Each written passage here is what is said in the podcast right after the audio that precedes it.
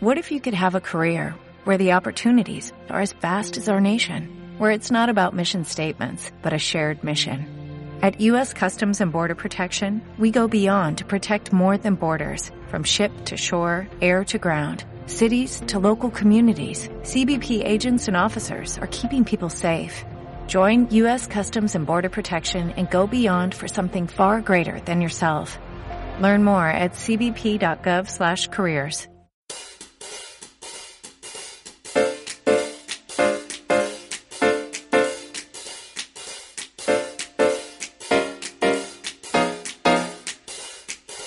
Hola, muy buenos días, tardes, noches, o sea el momento que sea en que estés escuchando.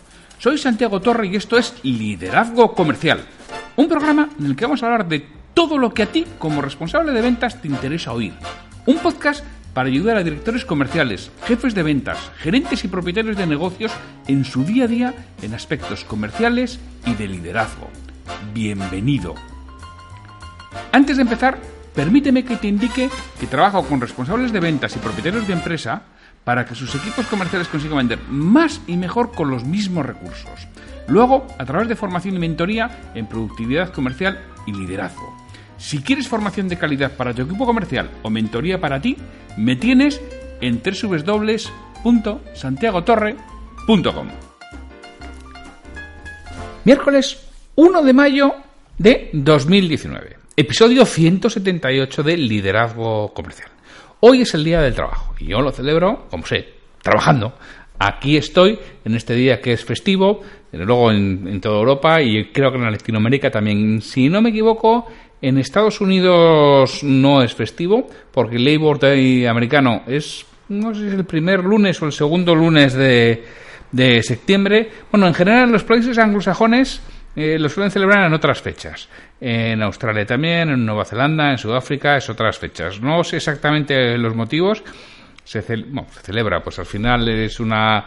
E, esta celebración surge de una huelga en los Estados Unidos a finales del siglo XIX, en 1886, una cosa así, creo recordar, en el que se reivindicaba el poder trabajar ocho horas al día. Entonces, bueno, hubo una huelga en Estados Unidos, en bastantes sitios, paralizaron prácticamente el país, al final se reconoció el derecho, pero hubo una, una fábrica en Chicago que no lo reconoció, les hacía trabajar, hicieron manifestación y bueno, al final la policía acabó disparando contra los obreros, mató a varios de ellos, hubo una revuelta posterior, incluso creo que hubo algún atentado con bomba contra la policía, que fallecieron algunos agentes, y bueno, varios de los obreros fueron acusados, e incluso dos de ellos o tres de ellos condenados a la horca. Bueno, pues esa era la celebración de, del Día del Trabajo. Ahí es donde estamos y bueno, pues seguimos trabajando ocho horas al día, desde 1886. Entonces, pero bueno, no me voy a enrollar mucho. Es miércoles, que es lo importante, y tenemos ventas desde cero, que es lo que nos toca los miércoles. Así que ya sabes, sin mucho más, comenzamos.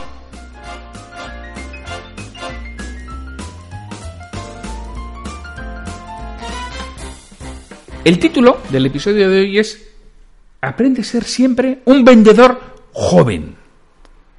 ¿Por qué, ¿Por qué cuento esto? a, qué tiene que ver? Ya sabéis que me suele gustar intentar enlazar vivencias personales o anécdotas, cosas que me hayan sucedido, pues con toda esa temática que voy trabajando, ¿no? De ventas y, de liderazgo.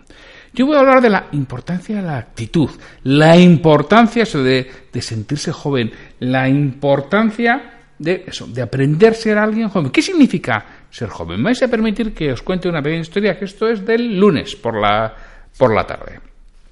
Ya sabéis que yo estos episodios los suelo grabar por la tarde. Es decir, hoy, en este mismo momento, es el, el martes por la tarde para que lo oigáis mañana a partir de las seis y media de la mañana. Bueno, pues ayer eh, un cliente me pidió que le acompañara a hacer una, una entrevista a un posible candidato. Yo no hago selección de personal, en su momento la, la, hice y la he hecho durante mucho tiempo en mi vida profesional, pero en estos momentos ya no hago selección de personal. Pero sí es posible que si un cliente me lo pide, le acompañe, le ayude a diseñar el perfil del puesto, le ayude a elaborar siquiera hasta el anuncio. Y, vamos, no voy a hacer ni, ni la criba, ni las primeras entrevistas.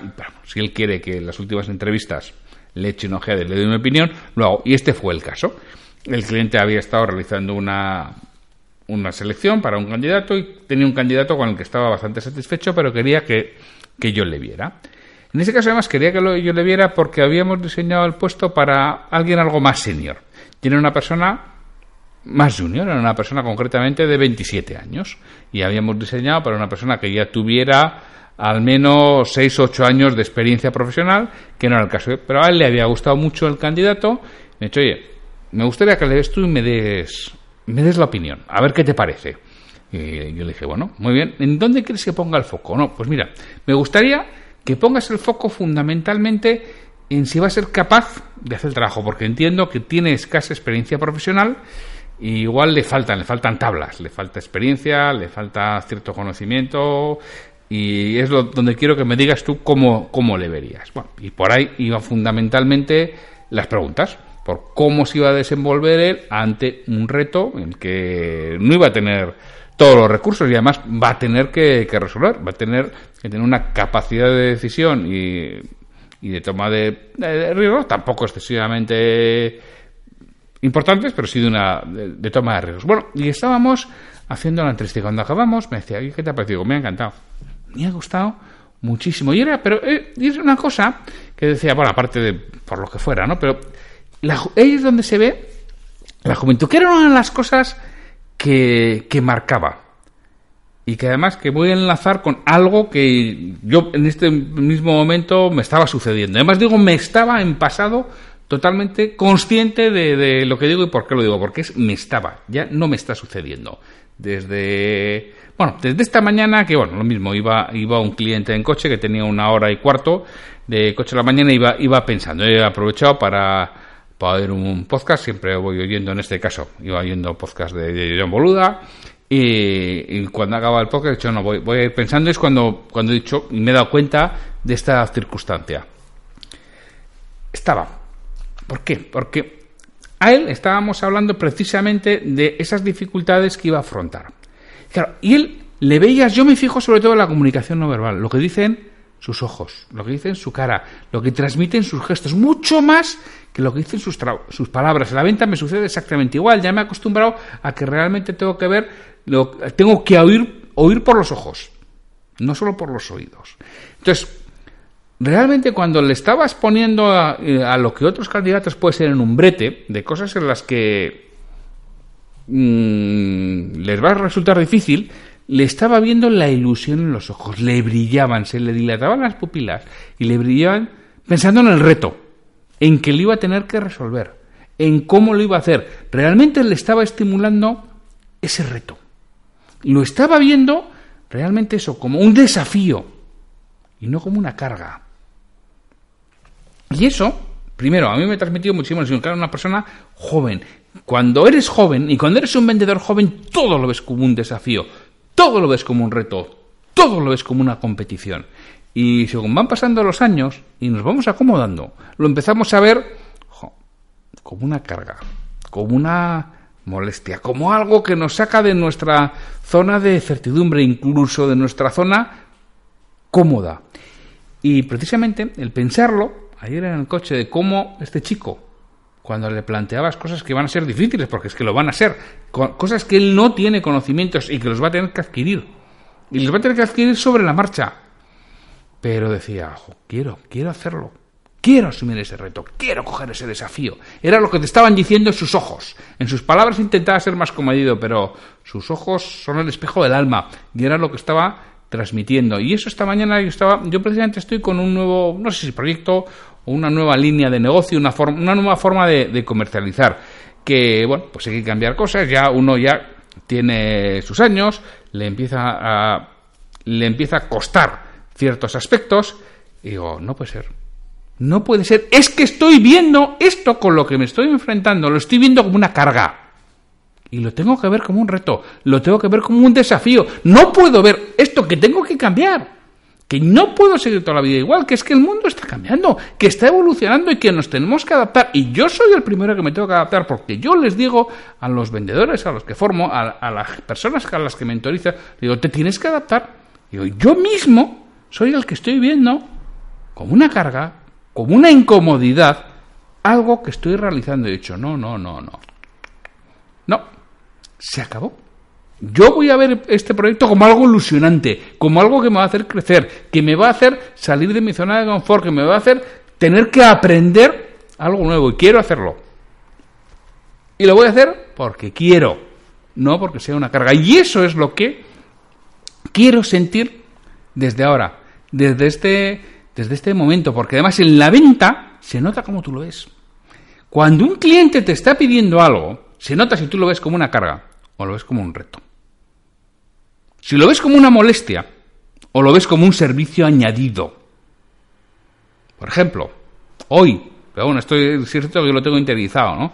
Eh, estoy organizando una formación que tengo que hacer a dos equipos de, del cliente el mes que viene y estamos eh, viendo cómo, cómo iba, ¿no? Entonces yo le he lanzado una, ya la propuesta definitiva de cómo organizaría los tiempos, el boceto de la presentación, de cómo lo haría, y él me ha hecho una, una, serie de propuestas. Oye, pues yo quitaría de aquí, pondría aquí, porque me gustaría que haya más tiempo para, para esta parte que igual tenemos poco tiempo y para mí me importa mucho.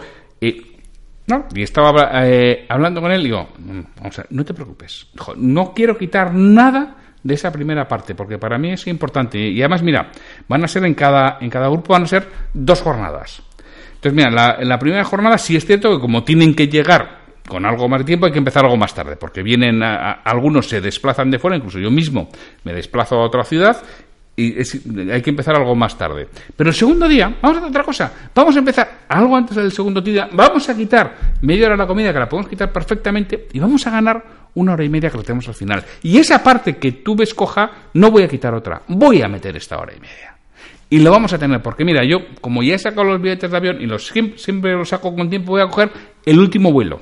Por supuesto, en el primer grupo, los dos primeros días me quedo ahí, me quedo a dormir, con lo cual no hay problema. Y el segundo día he cogido el último vuelo vamos a, a, meter esa hora o esa hora y media de más. No hay ningún problema. Y además lo tomo lo mismo. En vez de tomarlo, joder, tengo que cambiar esta presentación. Pues no, no, es que me ilusiona cambiar esa presentación. Me ilusiona realmente el poder aportar ese valor, el tener que rediseñarla para encajar los. Ha habido cambio de horarios, encajar los nuevos horarios, encajar ya los bloques que había para llegar a lo que el cliente quiere transmitir a su equipo, porque al final el cliente quiere transmitir a su equipo. O sea, ha contratado una formación porque busca que se hagan cosas diferentes. Entonces lo que dice, ¿cómo están haciendo ahora? ¿Cómo quieres que lo haga? Y en función de eso vamos a formar y vamos a hacer eh, este entrenamiento en el modelo en el que tú quieres.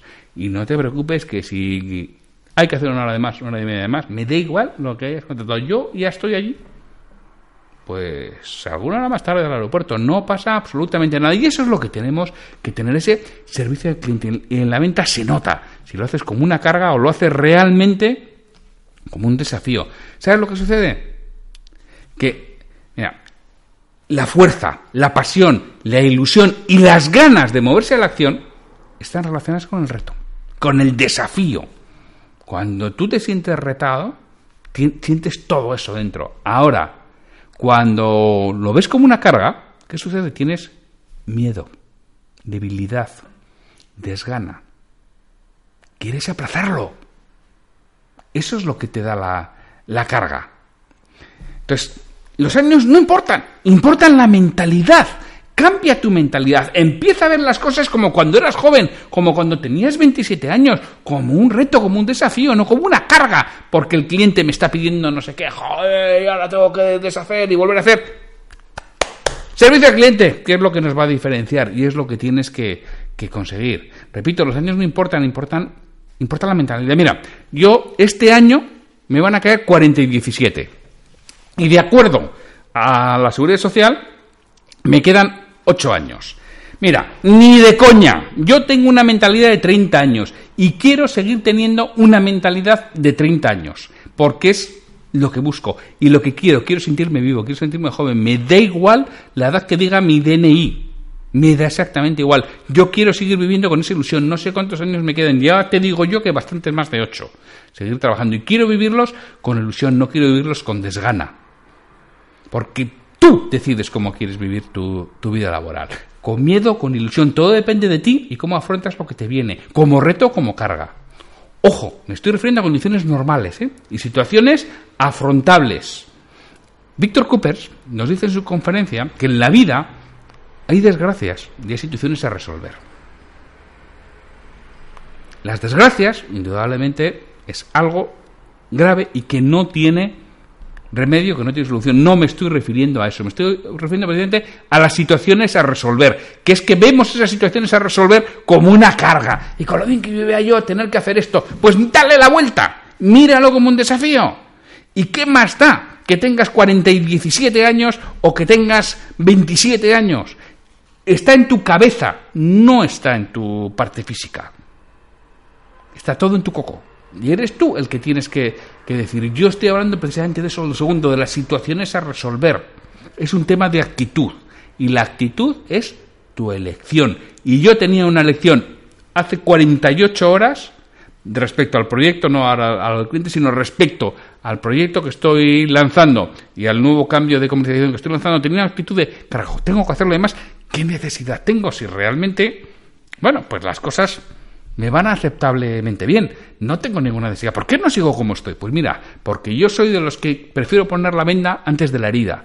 Y veo que tengo que ir evolucionando y me tengo que forzar. Y lo estaba viendo como una carga porque no quería cambiar. Y hoy lo estoy viendo como un reto, como un desafío. ¿Por qué? Porque ha habido algo en mi cabeza, ha habido un clic que ha cambiado, que fue la entrevista que tuve ayer con este chico que me transmitió esa fuerza, esa ilusión y esas ganas y esa pasión. Y eso, amigo, se transmite. Y en la venta se transmite. Y si eres capaz de transmitirlo a, tu cliente, venderás muchísimo más. Pero solo lo puedes transmitir si lo sientes de verdad. Y para sentirlo de verdad le tienes que dar orden a tu cerebro inconsciente de que quieres tener esa fuerza, de que quieres tener retos, de que quieres tener desafíos y no cargas en tu vida laboral. Así que con esto concluyo diciéndote, oye, aprende a ser un vendedor joven siempre y sea un vendedor joven siempre aunque tengas 70 años. Con esto nos despedimos hasta mañana, que tenemos un nuevo episodio sobre aspectos para desarrollar tu negocio. Hasta mañana.